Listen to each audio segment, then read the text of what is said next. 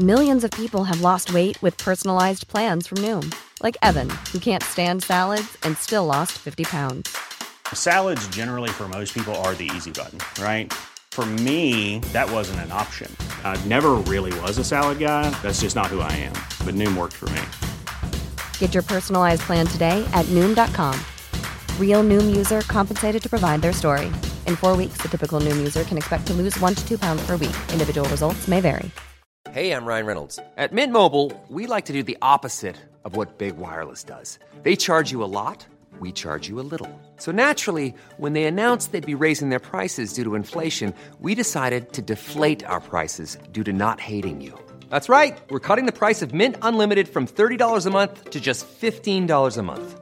Give it a try at mintmobile.com slash switch. $45 upfront for three months plus taxes and fees. Promo for new customers for limited time. Unlimited more than 40 gigabytes per month. Slows. Full terms at mintmobile.com. Ya, Hola, hola, hola. muy bien. Bienvenidos al episodio 8 de Dos Nombres Comunes. Enfrente de mí está sentado José Madero. ¿Cómo estás, Pepe? Muy bien, muy cansado, pero Sí. vivo. ¿Por qué cansado? Esta gira del 15 aniversario nomás está, me está quitando lo mejor de mí. Está divertido. Hemos ido a lugares que hace mucho no íbamos. Lo cansado son los trayectos, no en sí los shows. Sí, me puedo imaginar. Esta semana también hay, toca darle y así sucesivamente hasta finales de año. Muy bien. Estás escuchando a lo mejor a través de nuestro sitio, que es dosnombrescomunes.com. A lo mejor estás en iTunes. También estamos ya en Deezer. En Deezer también hay un playlist porque hay muchos que preguntan por las canciones que, que ponemos aquí en el programa. Y hay un playlist en Deezer que se llama Dos Nombres Comunes. Y ahí pueden pues, escuchar la música que estamos poniendo aquí. No estuve de acuerdo en la canción de la semana pasada. No soy muy fan. De Miley. No, no entiendo su éxito. Entonces no le deberías haber propuesto. No lo propuse, yo propuse otra. Oye, eh, también tenemos la página en Facebook que lleva apenas, yo creo que una semana. Ahí estamos los dos viendo sus comentarios y respondemos a sus preguntas. Y estamos creciendo, el podcast está creciendo, cada vez están escuchando más personas, cada vez más países. Eh, creo que estamos ya prácticamente en todo el continente y estamos en algunos países también en Europa. Hay gente que nos está escuchando. Me gustaría que haya más. ¿Qué se te ocurre que podemos hacer? si alguien que está escuchando esto le platica a uno, a dos o a diez amigos, se puede hacer más grande cada vez y podemos llegar a más gente, a más países y a más audiencia. Como saben, esto es algo gratuito, Sí, no les cuesta nada escucharnos, entonces compártenlo, no cuesta nada promocionarnos, nos- no hay manera de promocionarnos nosotros más que en redes sociales, entonces el boca en boca aquí es, es este, esencial. sí. Empezamos. Empezamos. Bienvenidos.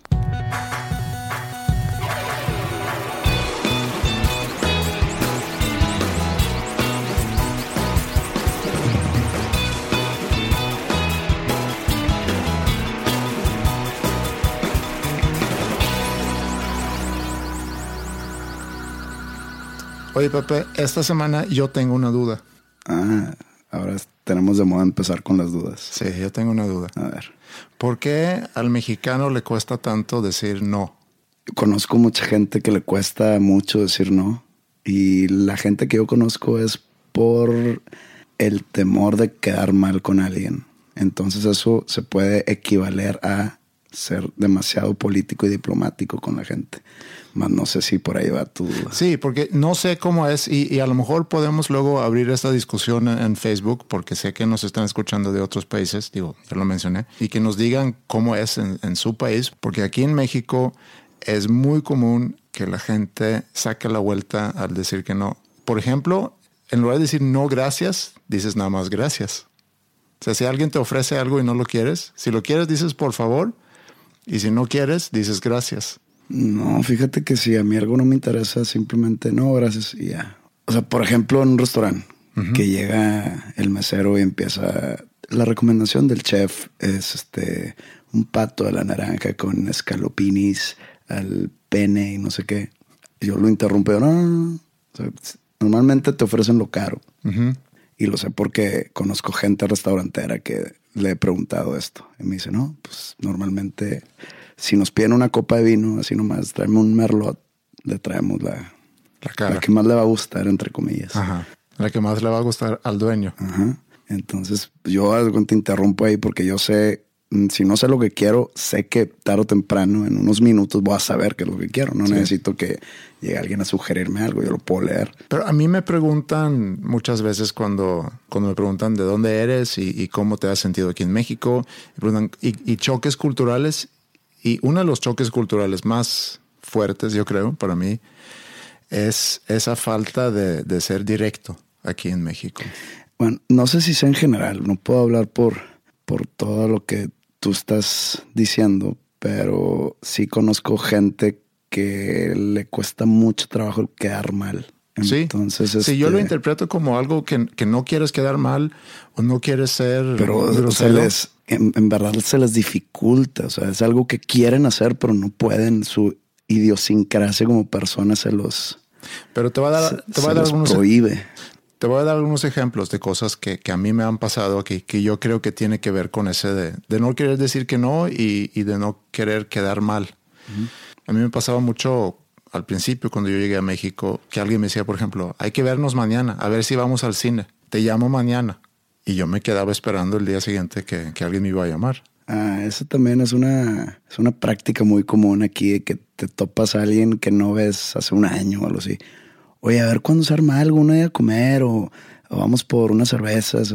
Sí, ándale, te marco, va. Esa llamada nunca va a suceder. Sí. Eso es típico. Esa es una. La otra es, por ejemplo, en, en cuestiones de, de negocios, que a lo mejor estás con una empresa presentando una propuesta de algo y dicen, sí, nos interesa mucho, te hablo el lunes para darte una respuesta. Y esa llamada llega el viernes. Si llega, si es, Si que, llega. llega. Entonces, a mí me ha pasado muchas veces, he estado en contacto con, con empresas tratando de armar algo y en lugar de que te digan, no, no me interesa, se va para largo nada más. Sí, hablamos en la otra semana, todavía no lo he visto, eh, espérame una semana más, yo te llamo y ya. Y es una forma de decirte que no sin decirte que no. Como abogado del diablo, te puedo decir que probablemente les interese, pero no está alto en su lista de prioridades. Van a, o sea, cuando en verdad es de que necesitan cerrar ese trato o ese deal, te van a buscarlo luego y te van a empujar a, me ha pasado a mí. Pero si lo pueden tirar más al fondo en su agenda y así lo van a hacer.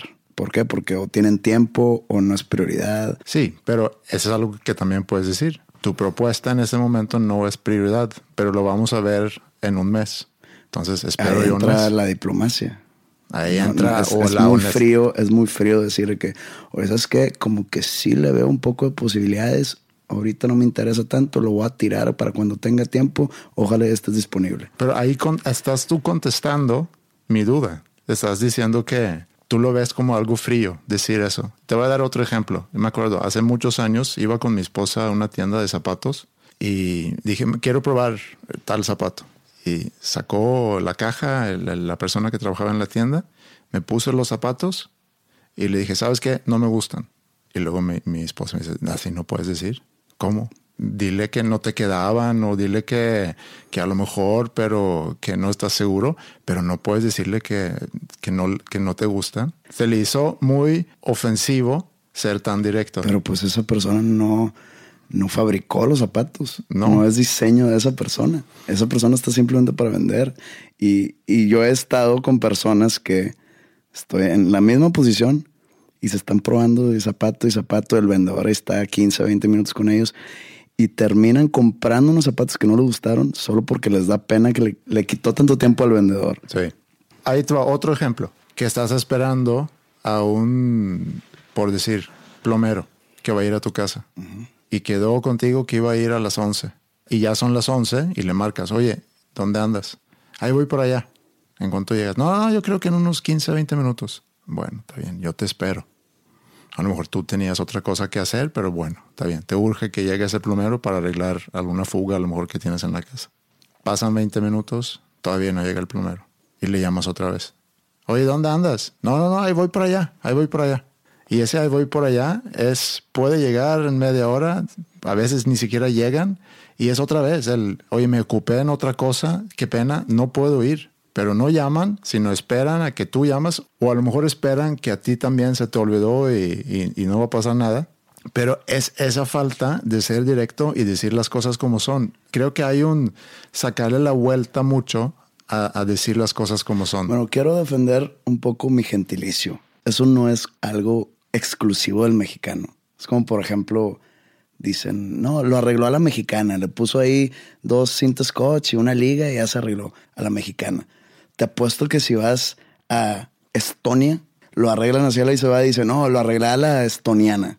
O sea, no es algo mexicano, es algo que, eso es como que un, una característica de la persona irresponsable, sea del país que sea también te apuesto que hay gringos iguales y no, y no dicen, no, a la americana, porque a la americana es entre comillas todo bien y todo de calidad y todo resuelve problemas, ¿no? No, pero yo no estoy diciendo eso. A lo mejor suena como un reclamo, lo quiero proponer aquí, lo, quiero poner sobre la mesa como un choque cultural para mí. Pero, pero es que yo creo que ese tipo de personas que no pueden decir que no o que quedan mal, por ejemplo, el plomero, el ejemplo del plomero, o, o los que hacen todo, toda la se va es como parte de la naturaleza humana de ciertas personas, no parte de una nacionalidad o no. Pues yo creo que es algo parte de la cultura aquí. Y no estoy diciendo que parte de la cultura en México es quedar mal, pero no puedo tampoco esconder el hecho que en este país hay mucha gente que en su momento me ha quedado mal, según yo, según como yo veo las cosas, que me han quedado mal por no cumplir con su palabra. Y eso es algo que a mí me cuesta mucho. Si tú me dices algo, yo confío en que lo que tú me hayas dicho, eso va a suceder. Ese plomero probablemente está acostumbrado que su vida gire alrededor de el quedar mal, tanto como a él, como él quedar mal. Entonces, él lo ve normal, él lo ve como que, pues digo, ahí lo voy a tener y si me necesita, me va a esperar. O sea, es una manera muy retrógrada de pensar. Y así como su vecino puede ser carpintero y puede ser muy bien quedado, muy puntual, muy responsable en su trabajo, entrega todo como debe ser, ¿no? Ahí con un clavo doblado y ya, si se le rompe, pues ahí que me hable. Hay todo tipo de personas dentro de una misma colonia, imagínate dentro de un mismo país. Si ese ejemplo del plomero fue verdad, te tocó un plomero responsable. A mí me ha tocado igual hablando de plomeros y electricistas y... Pero también me ha tocado con ejecutivos, o sea, no quiero pintar aquí al, o sea, el plomero fue el ejemplo. No, no, sí, o sea, no, no estamos hablando de una, profesión, no. yo estoy hablando de un tipo de gente irresponsable, ya sea presidente de la nación a un albañil. He quedado con personas para reuniones donde he viajado fuera de la ciudad para llegar y no están ahí para atenderme. Eso es un me vales madre. Eso es muy difícil de defender. y es un caso extremo. Y yo sé que no pasa todos los días. Pero también tiene que ver con, yo no había confirmado. Habíamos quedado, por decir, una semana antes en vernos. Y yo no me ocupé en confirmar esa reunión porque ya quedamos y yo lo apunté. Pero también conforme ha pasado mi tiempo aquí como, como residente en ese país que tanto quiero, quiero aclarar eso, porque eso, por eso sigo aquí. He aprendido que si tú fijas una reunión con alguien, asegúrate de, el mismo día confirmar que vaya, que vaya a suceder. Vamos a suponer que hoy fijamos que, mira, el sábado nos vemos y vamos a cenar. Perfecto, ya quedamos. ¿A qué horas? No, nos vemos en tal lugar a las 8. Apuesto que el sábado nos vamos a buscar para decir, oye, siempre sí, hoy en la noche. O un día antes. O un día antes pero no podemos con tanta anticipación fijar esa reunión. Y, llegar el mismo día a, las, a, la hora de la reunión y llegar de que pues aquí estoy, quedamos el lunes, ¿no? Exacto. No, o sea, si, si, si necesitas una reconfirmación, tanto por el bien de la reunión como por el bien de tu tiempo. No vas a llegar a, un restaurante y ah, es que estoy en San Antonio, se me olvidó. O si te sale el viaje, un viaje a San Antonio el fin de semana, el miércoles, me avisas. Tiene cierto encanto también esa informalidad y esa flexibilidad, porque cuando yo voy a Suecia me encuentro en, una agenda muy rígida, donde todos los horarios están muy definidos y no hay forma de, de moverle a eso. Por ejemplo, a mí me pasa cuando yo voy o cuando vamos, la familia, y por ejemplo mi mamá es comer a cierta hora y a lo mejor nos despertamos tarde, a lo mejor desayunamos tarde y, ya es la una y dice mamá, hay, hay, que comer, tenemos que comer. Y a lo mejor yo le digo, mm, pues no tenemos hambre nosotros, pero come tú. No, pero es que tenemos que comer porque luego tenemos que hacer otra cosa y no quiero que a tus hijas le dé hambre a las tres y vamos a estar en otra cosa y no vamos a poder comer. Pues a las tres eso va a ser mi problema. Si, si a ella les da hambre a las tres, pues yo veo cómo le hago, pero no interrumpas tus planes por nuestra falta de, de ganas de comer ahorita a la una. O alguien se tiene que adaptar o cada quien hace las cosas a su horario. Por ejemplo, que tu mamá coma a la una y ustedes comen a las tres y ustedes la acompañan y ella los acompaña. Sí, también. Se resuelve todo tan fácil.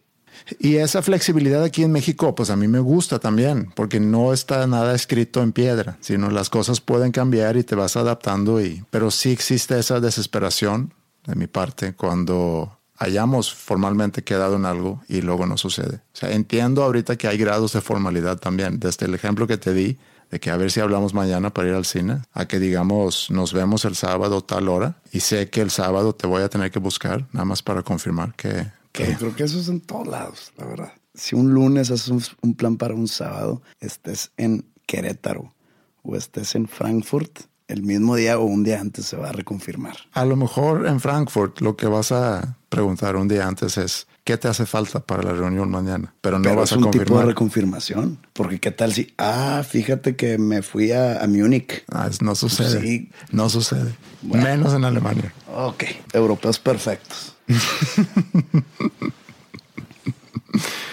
Lo dijiste tú. Sarcásticamente.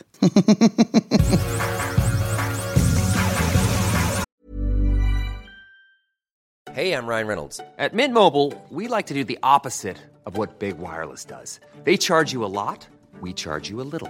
So naturally, when they announced they'd be raising their prices due to inflation, we decided to deflate our prices due to not hating you. That's right. We're cutting the price of Mint Unlimited from $30 a month to just $15 a month. Give it a try at mintmobile.com slash switch. $45 upfront for three months plus taxes and fees. Promo rate for new customers for limited time. Unlimited more than 40 gigabytes per month. Slows. Full terms at mintmobile.com. There's never been a faster or easier way to start your weight loss journey than with PlushCare. PlushCare accepts most insurance plans and gives you online access to board-certified physicians who can prescribe FDA-approved weight loss medications like Wigovi and Zepbound for those who qualify. Take charge of your health and speak with a board-certified physician about a weight loss plan that's right for you. Get started today at plushcare.com slash weight loss. That's plushcare.com slash weight loss. plushcare.com slash weight loss.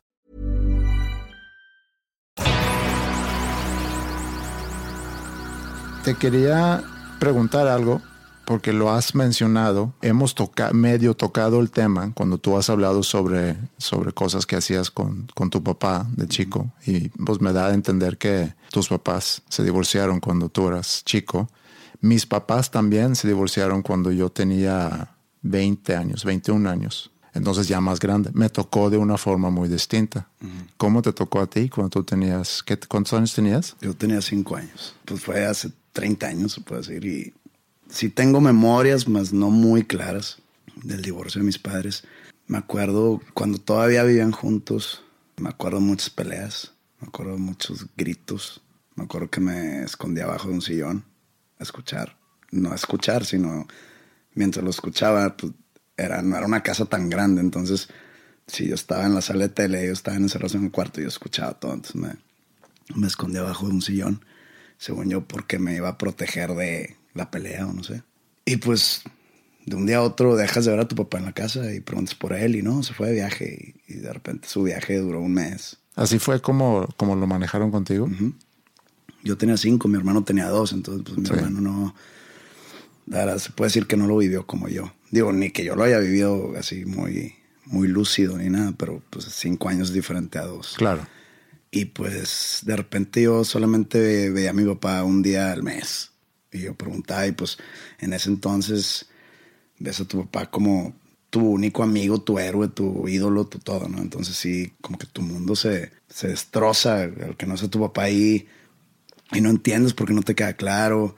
Y pues yo me quedé a vivir con mi mamá y mi papá se fue apareciendo un poco más conforme iba pasando el tiempo. Ahora que estoy grande sé que era porque estaban dentro de un juicio y a mi papá le era imposible legalmente vernos. Ya que se fue como que alivianando ahí la situación, pues ya empezaba a llevar a mi papá más. Que fue difícil, no sé a qué grado, porque después de tanto tiempo, yo te puedo decir, o sea, esto viene de mí, que no me afectó como normalmente pensaras que le podría afectar a un niño de cinco años. Porque sí estuvo medio, no violento en cuestión física, pero sí un poco emocional, sí estuvo medio violento ahí la separación, tanto para mis papás como para mí. Y más porque había mucho, mucho conflicto en cuanto a los gastos del colegio y los gastos de nosotros y todo eso, o sea, sí estuvo medio duro. Sí. Y pues yo te puedo decir, y otra vez es mi opinión subjetiva de mí mismo, que no salí tan afectado mental y emocionalmente como pude haber sido afectado. No caí en drogas, no caí en malas compañías, no me faltó jamás una figura paterna, no tengo problemas mentales hasta donde yo sé. Y creo que, que salí bien librado de todo. Sí. Fue difícil, digamos que en mi niñez y en mi adolescencia temprana, el, por ejemplo, era mi papá tampoco, el tener básicamente dos familias, tener que quedar bien con las dos familias, hasta ahorita se me hace difícil. Pero me preguntan que si tuviera la oportunidad de yo ser el, el Master of Puppets detrás de, que si tuviera en mi poder el haber, poder evitar ese divorcio, yo te diría que no, porque mi papá se volvió a casar y gracias a ese matrimonio tengo dos, dos nuevos hermanos, nuevos entre comillas, ¿no? Y pues su esposa es como mi segunda madre, entonces se puede decir que no, no me, o sea, no, no que no me arrepiento, sino no, no lo impediría si tuviese yo la No, oportunidad. y, y otra vez hablando de diferencias culturales, yo sé que aquí en México el, el divorcio, digo, por ser un país, otra vez hablamos de la, de la religión hace unas semanas, pero el divorcio está visto como algo muy malo ante los ojos de la iglesia y seguramente también ante gran parte de la sociedad. Sin Pero embargo, es una opción. No, sí, claro, pero yo, yo tengo la idea que si una relación no funciona, no tienes para qué quedarte en esa relación. Me acuerdo de un viaje con mi papá, íbamos nada más mi papá y yo, íbamos a visitar mis abuelos que vivían medio año o vivían en Portugal. Eh, durante el invierno se fueron a, a la costa en, en Algarve, que es al, al sur de Portugal, y ahí tenían un depa. Fuimos mi papá y yo a visitarlos y me acuerdo que durante ese viaje, yo a lo mejor tenía 10, 11 años. En algún momento de ese viaje mi papá me dijo que, que a lo mejor se iban a divorciar mis papás. No lo podía entender. Y me acuerdo todavía que yo pensé, es algo fuera de lugar de que tú me digas eso.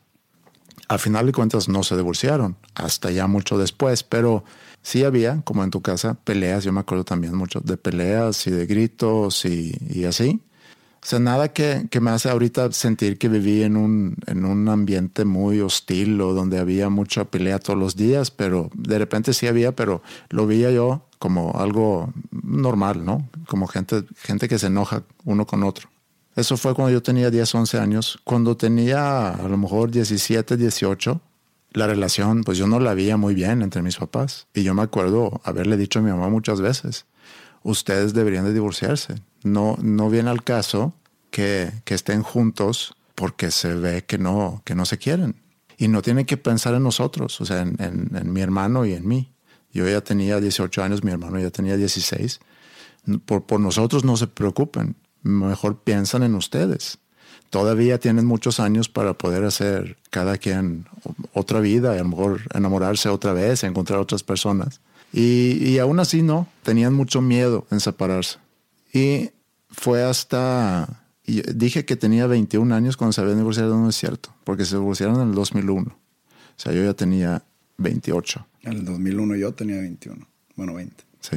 Yo ya vivía en México, me había casado, porque vinieron juntos a la boda también. Yo me había casado y una noche me habla mi mamá llorando, diciendo que tu papá se iba a vivir con fulana, que era una amiga de mi mamá. O se me hizo rarísimo. Se me hizo muy, muy raro. Algo que yo no veía venir para nada. Sí fue un, un choque muy fuerte porque yo no hubiera tenido ningún problema con, con que ellos se separaran y que cada quien se fuera por su lado. Era algo que yo quería, inclusive, por, por el bien de los dos. Y mi papá encontró una salida fácil, se enamoró. También esa es otra discusión. ¿Puedes tú juzgarle a una persona que se enamora de otra persona fuera de su relación y que se vaya con, con ella o con él? Y por más vueltas que le doy a eso, pues no encuentro realmente una respuesta, pero creo que hay formas de hacer las cosas. Y lo que hizo mi papá, y eso yo creo que no le... Y no se trata de perdonar tampoco, pero es algo que, que no voy a entender nunca, es el hecho de cambiarse de una cama a otra. Se me hace de mucha falta de respeto hacia una relación que duró por muchos años. Entonces nada más de un día llegar y decir, ¿sabes qué? Voy a ir a vivir con fulana, a empacar tus maletas y el día siguiente ya mudarte a otra casa, se me hace que así nos hacen las cosas. No voy a decir que, que no te puedes enamorar en alguien más, porque eso pasa. Y eso fue su justificación. Pero nosotros tuvimos muchas peleas y yo estaba muy decepcionado. Yo tenía, ahorita que decías que veías a tu papá como alguien que estimas mucho y alguien que respetas mucho y alguien que es, pues yo así veía a mi papá. Y ahí fue una, se, se fue en caída libre, hace cuenta, para mí. Creo que estamos volviendo al tema de la diplomacia. Tú querías que se manejara de una manera con pasos a seguir. Es que no, no es madurez. Yo creo que tu papá, digo, sin, sin juzgar a nadie, tu papá actuó de manera egoísta, sin pensar en ustedes que, digo, tú tenías 28, Sí, tu hermano y 26. no tenía que pensar en mí, pero mi mamá sí. Este, Y dijo, ¿sabes qué? Si yo me enamoro por otro lado, pues nomás me voy de aquí y allá. O sea, no, no estoy diciendo que está bien. Nomás actuó de una manera egoísta cuando tú esperabas un poco más de diplomacia de su parte. El salirse, irse solo un rato, mantenerse como secreto por el bien de su familia, que ya eran adultos, y luego irse con, con la otra persona cuando ya se hayan calmado las aguas. Entonces, eso es lo que tú esperabas. Yo creo y, que y pasaron varias un- cosas también después del divorcio que tampoco ayudó a que, a que sanara más fácil. Mis papás no se hayan visto o no se hayan hablado. Sí han hablado, pero, pero hace cuenta que se han topado en la ciudad por accidente. Y estamos hablando que ya pasaron 14 años. Y me pongo a pensar, y eso es algo que mi mamá me dice, mira, yo todavía, obviamente, recuerdo, o sea, ese matrimonio, por más triste o por más feo que haya terminado, me dio a ti, me dio a, tu hermano, me dio a cuatro nietos. Y eso está increíble. Lo triste es que con quien tuve o con quien formé esa familia, no puedo yo tener un- un- una relación ni una comunicación sobre nuestros hijos y nuestros nietos. Bueno, fíjate que al seguir hablando de, de tu experiencia, lo veo muy de la mano de, por ejemplo, cuando se, se te muere, por ejemplo, tu papá, que es muy diferente y sobre todo la resignación posterior a la muerte, el de que haya estado enfermo, digamos, dos años Sí. de algo terminal y del- de la causa del fin, de la muerte finalmente. Y de repente ves que cómo va deteriorando su salud y todo hasta que llega y se muere. Es muy diferente a que se muera de un día para otro. O sea, duele mucho más eso. O sea, el que se muera de un día para otro. Sí. De que, oye, espérate, ayer estaba platicando, fui a cenar contigo. O con, fui a cenar con mi papá y hoy se murió. Sí. De nada. A opuesto a una enfermedad de muchos años. Sí. Creo que en, en el caso de tus papás se puede ver de la misma manera en que, hasta tú mismo lo dijiste, duraron 10 años divorciándose. Sí. O sea, era algo que iba a terminar tarde o temprano y que haya sido porque se haya tu papá enamorado por fuera o que se hubieran ya hartado uno del otro, pues era como que inminente. Sí. En cambio, si hubiera sido de que 30 años que duró el matrimonio, todo feliz y todo, entre comillas, ¿no? Y de repente tu papá, ya me voy porque me enamoré en otro lado. Creo que me estás contando la historia. Si no me lo hubieras detallado, me hubiera yo man- imaginado eso. Sí. No que llevaban 10 años divorciándose. Sí. Por supuesto que la relación que llevaba lo empujaba hacia eso. y, y sí, tienes toda la razón. Y ahorita que, que mencionas lo de la muerte, eso yo lo viví hace unos años con mi suegro. Mi suegro falleció de cáncer. Un día se cae, rompe una pierna, lo llevan al hospital y pues sacan radiografías y checan la pierna y no entienden por qué se rompió tan fácil la pierna, porque no fue una caída muy fuerte. Y encuentran pues que tiene, Cáncer en los huesos. tienes cáncer en los huesos. ¿Y de dónde viene eso? Y pues hacen un estudio y ven que, que viene del pulmón y que ya, ya está en etapa 4 y no te dura mucho, ¿no? Duró seis meses.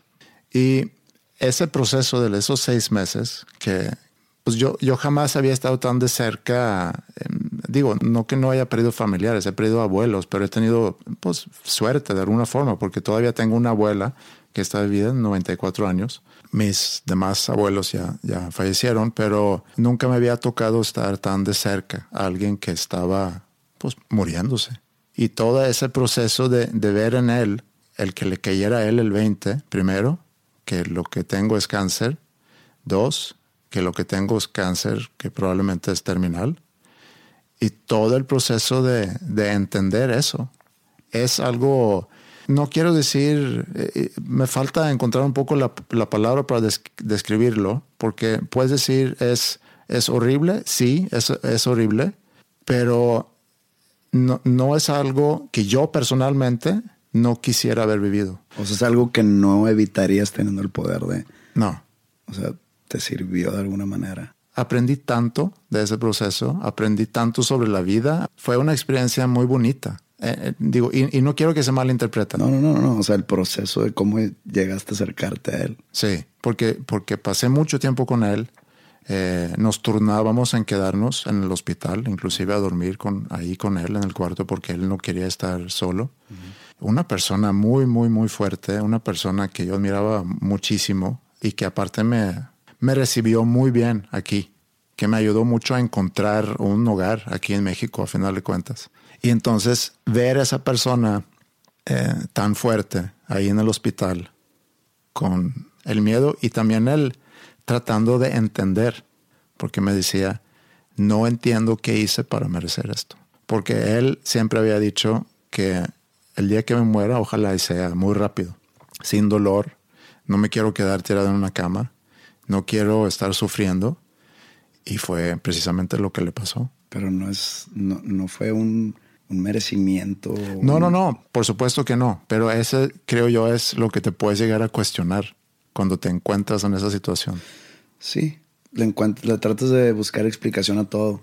Y es ahí donde puede volver a entrar la fe, que ya lo tocamos hace un par de episodios. Y luego hablamos sobre la gente humilde, que no le queda de otra más que recurrir a, Dios. Igual acá, mucha gente atea que puede estar en sus últimos días y por el miedo del más allá o de lo, lo desconocido, llega a Dios y que estuvo alejado de Dios toda la vida, nomás que ahora puede llegar a acercarse a Dios. Porque le tienen miedo a lo que viene. Claro, eso o inclusive el rechazo de, porque te encuentras en una situación donde, donde no me explico. Yo, porque yo, todo bien. Sí. Pero lo que te quería decir es que ese proceso obviamente fue muy doloroso, aprendí mucho, tuve la oportunidad de, de hacer que todos, obviamente, no nada más yo, pero estoy hablando de mi experiencia nada más, no puedo hablar por los demás y, y, obviamente yo tengo a mi esposa y su familia, que a final de cuentas fue su papá, eh, y que cada quien seguramente lo vivió de su forma y no quiero hablar por ellos, no puedo hablar por ellos, nada más puedo compartir mi experiencia. Y fue, ya como dices, ¿no? conforme fueron pasando los meses y conforme fue cada vez más evidente cómo iba a terminar, fue un gran alivio el día que se fue. Yo sentí lo mismo el día que murió mi abuela. Exactamente igual. Estuvo ya enferma los últimos tiempos, o los últimos, digamos, el último año. Sé que estaba enferma y que tenía un cáncer. Como que mi papá siempre me lo mantuvo muy al margen, me mantuvo muy al margen por lo mismo me acuerdo todavía que estaba yo tocando en Bronzeville, Texas. Y de regreso nos fuimos en avión. Era, en los tiempos de la inseguridad, que era muy peligroso dejar por carretera y más por Tamaulipas. Mm.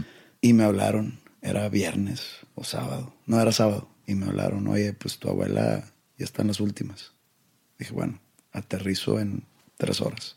Eh, acabo de terminar de tocar. Este, vamos a estar aquí. Llego a, a Monterrey en tres horas. Va. Me voy a la casa Ahí estábamos todos. Total, pues ya era un poco tarde, me fui a dormir. El domingo estuvimos todo el día ahí. Mi abuela inconsciente, no reaccionaba a nada.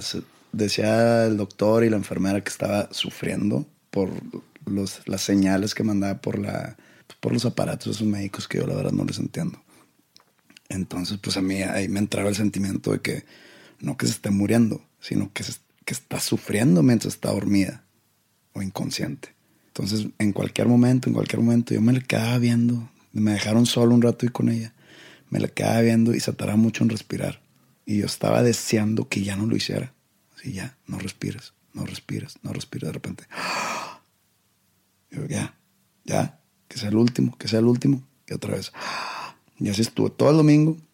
Me fui a dormir. Al día siguiente me iba a tocar, creo que a Tuxtla Gutiérrez, solo sí, el lunes. Llegando yo al aeropuerto, me hablan, acá fue de ser tu abuela. Y sentí un alivio. Es que es muy difícil expresarlo en palabras. Sentí un alivio y, y, me empecé a sentir culpable por haber sentido ese alivio. O sea, culpable que por qué te sentiste bien porque tu abuela se murió. Sí. Ya días, meses después entendí que me pegó mucho el verla como estaba ella y que el doctor me decía, está sufriendo ahorita. Claro. Está en dolor. Entonces dije, ¿sabes qué? Por eso yo estaba deseando que ya se muriera enfrente de mí. Si es un alivio, no lo he vuelto a sentir. Muy pocos seres cercanos a mí se han muerto. Una abuela, dos tíos, bueno, un tío y una tía, de lado de mi mamá, que pues no vivían en Monterrey, entonces no, casi no veía. No lloré en sus correspondientes funerales. Eh, en el de mi abuela, con mi abuela no había llorado hasta en su misa que me paré a hablar frente a la gente presente, ahí sí ya no pude. Sí. Se ha muerto un amigo mío cercano, se murió, se murió el día de su cumpleaños. ¿En serio? En un choque, pero fue hace tiempo, fue en el 2006. Y ya, entonces sí, en, en esas cuestiones de muertes estoy muy, muy precario todavía y lo puedo ver como algo bueno, pero también no sé cómo va a reaccionar y no sé qué edad sea, por ejemplo, cuando se muera otro abuelo o, mi otro abuelo, o eh. cuando se muera mi mamá o mi papá, o no sé, cuando se muera alguien bien cercano a mí, no sé cómo va a reaccionar porque no me ha tocado. Es muy difícil saber cómo vas a reaccionar. Yo todavía me acuerdo muy bien cuando se murió mi abuelo materno. Mi abuela materna sigue en vivo, sigue en vida. Y, y ahí estoy yo como, ahorita que hablaste de tu abuela, deseando que se pueda ir, porque lleva una vida de, de, mucho sufrir ahorita y lleva varios años así. Y no es nada más ella que, que, vive ese sufrimiento, sino mi mamá también, porque mi mamá va con ella todos los días.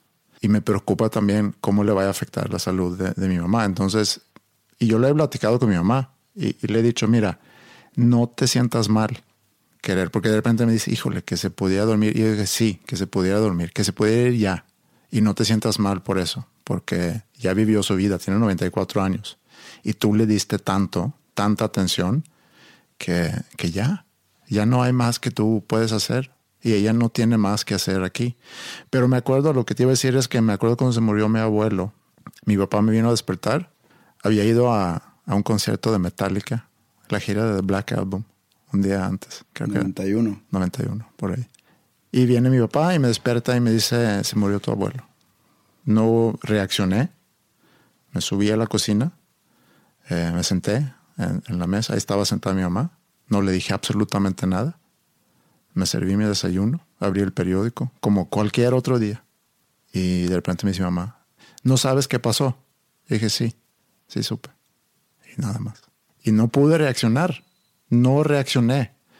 Y fue hasta que nos fuimos al departamento de mi abuela. Entré al departamento y vi a, mi abuela sentada ahí sola. Ahí es donde, donde me cayó el 20 que se había muerto mi abuelo, porque se murió de la nada. Se levantó en la noche, iba a ir al baño y pum, ahí se cayó. Corazón o un, un derrame cerebral, sí.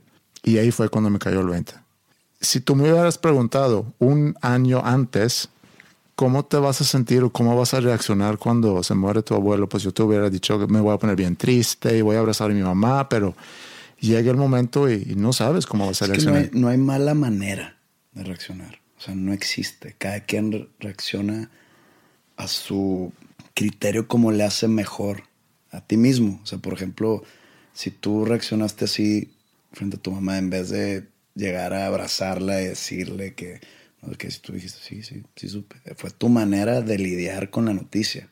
no te puedes sentir culpable por no haber llorado o haber... Igual yo cuando murió mi abuela, no me puedo sentir culpable por no haber llorado cuando murió o por haber sentido alivio cuando murió. ¿Qué tal si cuando muera mi mamá, nomás me quedo callado y decido no ir a la misa? Porque es mi manera de lidiar con las cosas. No que así vaya a pasar, ¿no? Pero mi manera de lidiar y nadie me va a poder juzgar. Nadie me va a decir, no quisiste a tu mamá, porque yo los, el luto lo estoy tomando a mi manera. Es mi pérdida, no la tuya. Sí. O chance la pérdida de alguien más también, o sea, mi otro hermano, o mi otro hermano, mi hermano, que pues, sería su pérdida también, él no me podría juzgar porque yo estoy, es mi pérdida esta, yo estoy lidiando como yo quiero, como a mí me hace sentir mejor. En tu pérdida yo no te voy a juzgar. Si tú quieres ir de borracho o si tú quieres estar llorando un mes, es tu manera. Sí. Cada quien debe lidiar con sus pérdidas de la manera que le ayuda a uno. Si el alcohol ayuda, si el, el llanto ayuda, si el que estar solo ayuda, si el estar acompañado ayuda, nadie te va a poder decir cómo ni por qué. Sí. Y conforme te haces más grande, entiendes porque te toca ya con abuelos y eventualmente va a tocar con tus papás y entiendes que es parte de la vida, así es. Y no, no puedes sacarle la vuelta a eso. Todos, todos vamos para allá, ¿no? Entonces, obviamente que mejor no perder a sus papás a temprana edad. Y obviamente el caso al revés, cuando son papás que pierden a sus hijos, que es algo que que cuando ya eres papá e, es de tus temores más grandes que algo les vaya a pasar a tus hijos, obviamente, porque no es natural que pasa así. O sea, un hijo sí puede enterar a sus papás, pero un papá jamás debería de tener que enterar a sus hijos, o un hijo, o una hija. Y no voy a decir que es un miedo que muchos papás tienen, porque inclusive ni lo piensas tanto, porque por lo mismo que no es natural, no debería pasar, pero de repente sí, la vida te recuerda que, que sí pasa. Y la vida te recuerda que hay enfermedades que también afectan a, niños chiquitos. Tengo un muy amigo mío que tiene una de sus hijas, está ahorita recuperándose porque va muy bien en su recuperación de una enfermedad muy grave.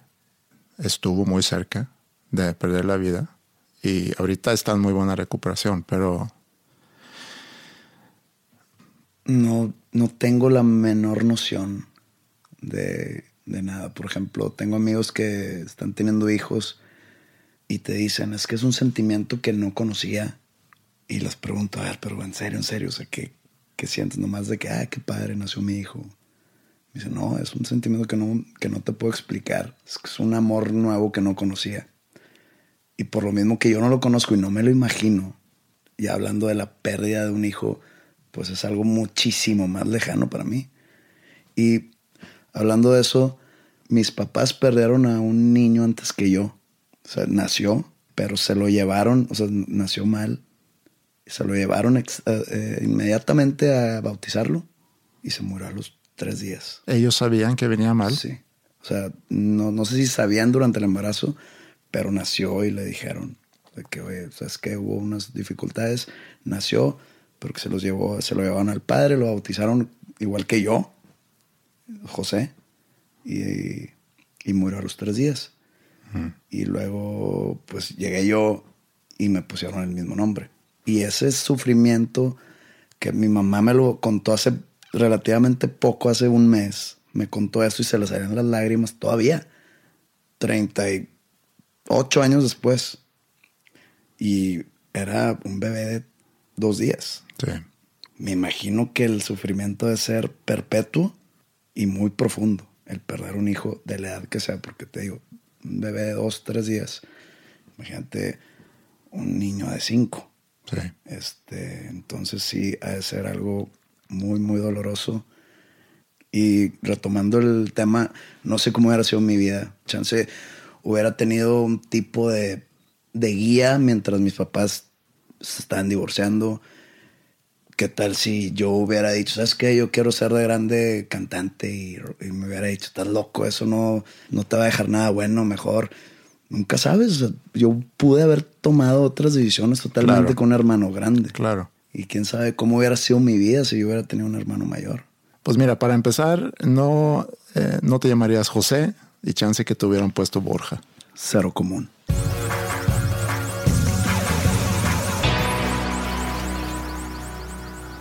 También hay otro tipo de pérdidas menos fatalistas. Eh, pues hay pérdidas de amigos, pérdidas de novias. Mucha gente, y, recibimos muchos mails, deberían de hablar sobre el rompimiento con la novia porque estoy muy triste y, y, este, y no sé qué hacer, a ver si me pueden ayudar. La manera de ayudar a esa gente que tiene el corazón roto y que típico, ¿no? De que jamás voy a conocer a otra este, que voy a querer igual y que me va a querer de la manera que me quería ella. ¿Qué voy a hacer? Nadie ha muerto de amor. Y yo creo que nadie se ha ido en cero en cuestión de enseñanza de una relación. Sí. El cortar con tu novia o novio a una edad, ya sea en la adolescencia o en los 20, si es doloroso al principio, pero te deja más cosas buenas que malas, creo yo. Si se cortó la relación fue por algo que estuvo bonito en su tiempo, estuvo muy bonito, que quise mucho a la persona, la quise mucho, pero te deja algo de enseñanza. Yo eh, no he tenido muchas novias. Tengo muy poca experiencia en el tema. La verdad, te conté hace unos episodios de una novia que tenía a los 12 años. Y Eso no vale. Por eso te iba a decir que la novia que tuve a los 16, 17, la considero como pues mi primer novia, ¿no? Mi primera novia. Y yo estaba muy enamorado. Duramos muy poco porque intervino el verano, el verano 1990. Yo la había conocido en, en febrero, más o menos el mismo año. Empezamos a salir y nos hicimos novios. Eh, su mamá era o es de Finlandia y su papá de Austria. Y cada verano ella iba a Austria a pasarse el verano ahí. Y pues era un noviazgo, pues quiero pensar como cualquier noviazgo a esa edad. Se fue en el verano a Austria y mantuvimos algo en contacto, nos mandamos cartas, que en aquel momento, eh, para los que escuchan que no saben qué es una carta, es una hoja y agarras una pluma y escribes y le mandas y le llega una semana después y ya. Eso para mucha gente se va a sonar medio extraño, como a mano. Pero bueno, así nos mantuvimos en contacto durante el verano. Ella regresó y pues no era lo mismo. No era lo mismo. No llevábamos tanto tiempo en la relación para haber constituido una base más sólida ah, es que para aguantar. Esa adolescente es demasiado voluble. Pero sí me dolió, pero no fue tan, tan fuerte porque medio lo sentí cuando nos vimos otra vez después del verano que algo aquí pasó. Es nomás tener presente y en claro que al terminar una relación viene algo mejor, siempre. Y ya lo dije hace rato, es, tiene, hay una razón detrás, una razón fuerte y pesada detrás. Pero yo creo que los que sí escriben que mencionaste, los que dicen que se encuentran en un estado muy vulnerable, por, porque a lo mejor fueron dejados. Una cosa es que tú terminas una relación, pero otra cosa es que terminen contigo, eh, que te dejen. No, no, o sea, hablando del dolor en general, porque el, que, el que deja también le duele y también extraña. Aunque sea lo mejor, aunque sea una decisión fuerte que tomaste, pero extraña si te duele. Obviamente duele más si fuiste dejado, pero para las dos personas, cualquiera que sea de esos dos tipos de personas que nos están escuchando, viene algo mejor en el horizonte. El dolor se va a acabar. Eso sí. Es nomás agarrarte tus partes. este. Y vienen dos meses muy pesados, sí, pero esos dos meses o tres van a pasar y ni cuenta te vas a dar. Y vienen cosas más claras en la vida, vienen cosas mejores en el horizonte. Y repito, nadie ha muerto de amor, no pasa nada y más si tienes 20 años. Agarra las enseñanzas que te dejó esa relación. ¿Qué enseñanzas? Pues fíjate que me di cuenta que sí puedo llegar a amar a alguien tanto. O fíjate que me di cuenta que a mí me gusta que me hagan sentir así, me gusta que yo tener un cierto tipo de libertad para hacer estas cosas, me gusta sentir un compromiso con alguien para hacer otro, tipo de cosas. Este, me gusta yo ceder, gusta que me, gusta que me cedan. Te vas aprendiendo muchas cosas con cada relación. Y se puede decir que hasta la gente que se divorcia sus 49, 50 años, aprenden algo de su matrimonio fallido, ya tienen la madurez de saber que vienen tiempos mejores. Entonces, si la gente divorciada puede encontrar la luz, no veo por qué alguien de 22 años que terminó su relación involuntariamente no vea la luz y mucho más rápido. Palabra del doctor Phil. Pues nadie va a saber quién es el doctor Phil. Doctor Amor arroba dosnombrescomunes.com Les resolveré la vida.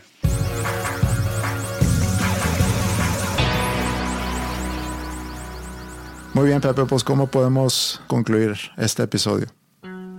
Empezó un poco light con los divorcios, pero luego llegamos a la muerte donde se puso todo muy denso. Y pues terminamos con algo todavía aún más light, como es el terminar con un novio o novia en tu adolescencia o en tus veintes. No es el fin del mundo, pero en cambio sí es el fin del podcast. Sí, y como, y como dijiste tú hace rato que, que es muy cierto, es aquella novia o novio que en su momento te dejó, te dio una experiencia de vida, la cual puedes compartir sea en un podcast o en una canción. Y para ti que estás escuchando, tú sí quédate con nosotros.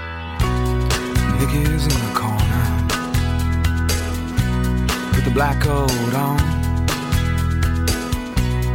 running from a bad home with some cat inside. Hey, it's Paige DeSorbo from Giggly Squad. High quality fashion without the price tag. Say hello to Quince. I'm snagging high-end essentials like cozy cashmere sweaters, sleek leather jackets, fine jewelry, and so much more. With Quince being 50 to 80% less than similar brands. And they partner with factories that prioritize safe, ethical, and responsible manufacturing. I love that. Luxury quality within reach. Go to quince.com slash style to get free shipping and 365 day returns on your next order. Quince.com slash style. Planning for your next trip? Elevate your travel style with Quince. Quince has all the jet setting essentials you'll want for your next getaway, like European linen, premium luggage options, buttery soft Italian leather bags, and so much more. And is all priced at 50 to 80% less than similar brands. Plus, Quince only works with factories that use safe and ethical manufacturing practices. Pack your bags with high-quality essentials you'll be wearing for vacations to come with Quince. Go to quince.com slash pack for free shipping and 365-day returns.